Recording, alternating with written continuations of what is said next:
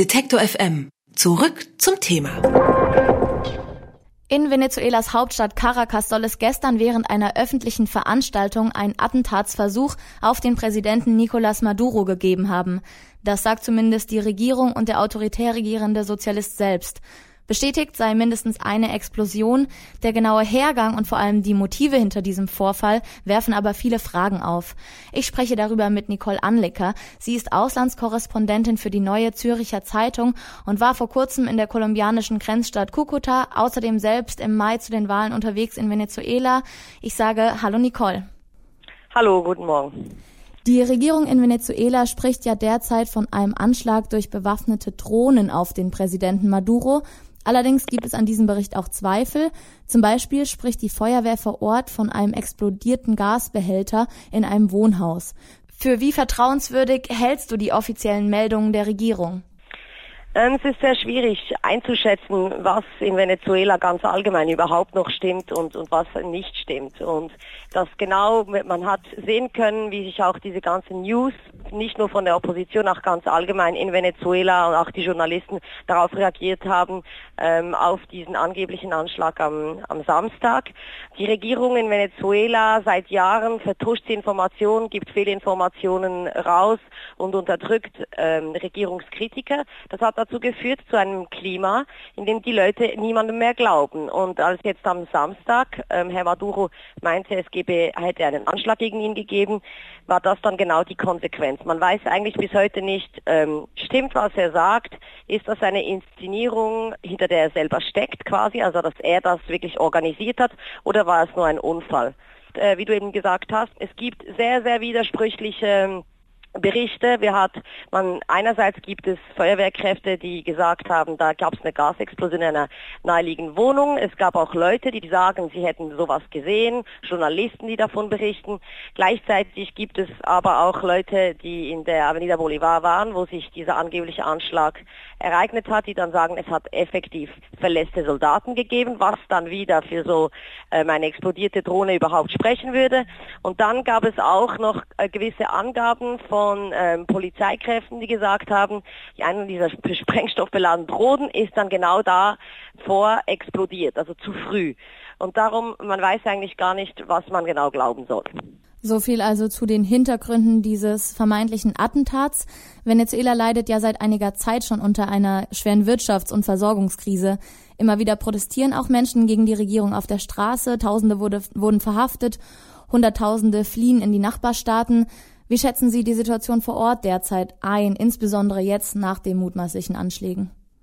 Für die Leute in Venezuela hat sich auch nach diesen Anschlägen ähm, eigentlich wenig verändert, weil die große Mehrheit glaubt ähm, ihrem Präsidenten nicht mehr. Er hat natürlich so eine Stammbasis von, von Chavisten, von Wähler, die, die immer noch hinter ihm sind und dann gibt es ein paar Leute in seiner Regierung, im Militär, die ihm loyal sind, weil sie auch von diesem ganzen System profitieren. Die große Mehrheit aber glaubt ihm kein Wort mehr und für die ändert sich die Situation nicht, die, sich, die ist sehr schlecht.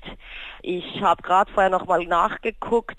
Der Bolivar liegt momentan auf dem Schwarzmarkt zu einem Wechselkurs zu einem Dollar von knapp 4 Millionen. Also das heißt 4 Millionen äh, Bolivares sind ein Dollar. Der Minimallohn im Monat in Venezuela liegt derzeit bei 5,2 Millionen. Also das heißt, ein ganz wenig mehr als einem Dollar ist der Minimallohn für einen Normalbürger in Venezuela. Dafür bekommt man eine Schachtel Eier.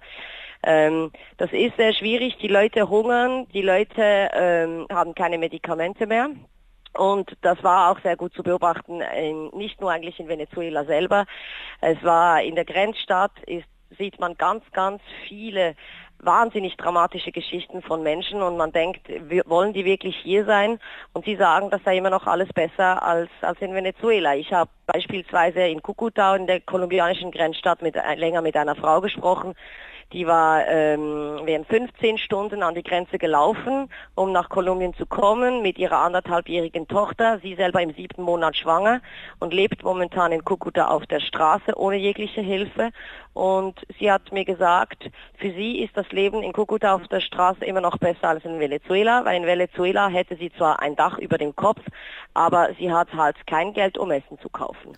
und hier bekämen sie wenigstens zu essen. Also die Situation ist für diese Menschen sehr dramatisch. Darum verlassen so viele auch das Land, weil es, es gibt keine Möglichkeit, irgendwie an etwas zu kommen. Eine schier ja, unvorstellbare Alltagssituation, wirklich. Ähm, wir verfolgen das Ganze auch bei Detektor FM ja schon länger, die Lage in Venezuela. Es ist nicht alles neu. Vor ziemlich genau einem Jahr gab es eskalierende Proteste seitens der Opposition.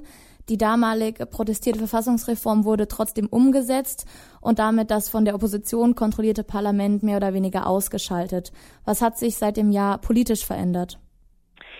Politisch hat sich verändert, dass sich eigentlich Maduro ist eigentlich noch besser im Sattel, als das vorher war. Er hat das System so geändert, dass es eigentlich immer wie mehr jetzt gleichgeschaltet ist. Es ist ein autoritäres System durch und durch. Es grenzt an eine, oder es ist eigentlich eine Diktatur.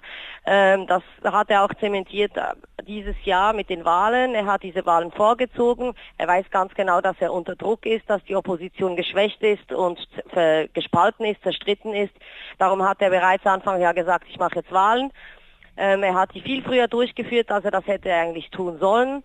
Und ähm, ja, das war genau das ganze Resultat zeigt eigentlich die, die Situation des Landes. Er hat sich feiern lassen als einen stark gewählten Präsidenten. Die Wahrheit ist aber, es haben eigentlich irgendwie 20 Prozent, rund 20 Prozent etwas mehr der Venezolaner überhaupt für ihn gestimmt.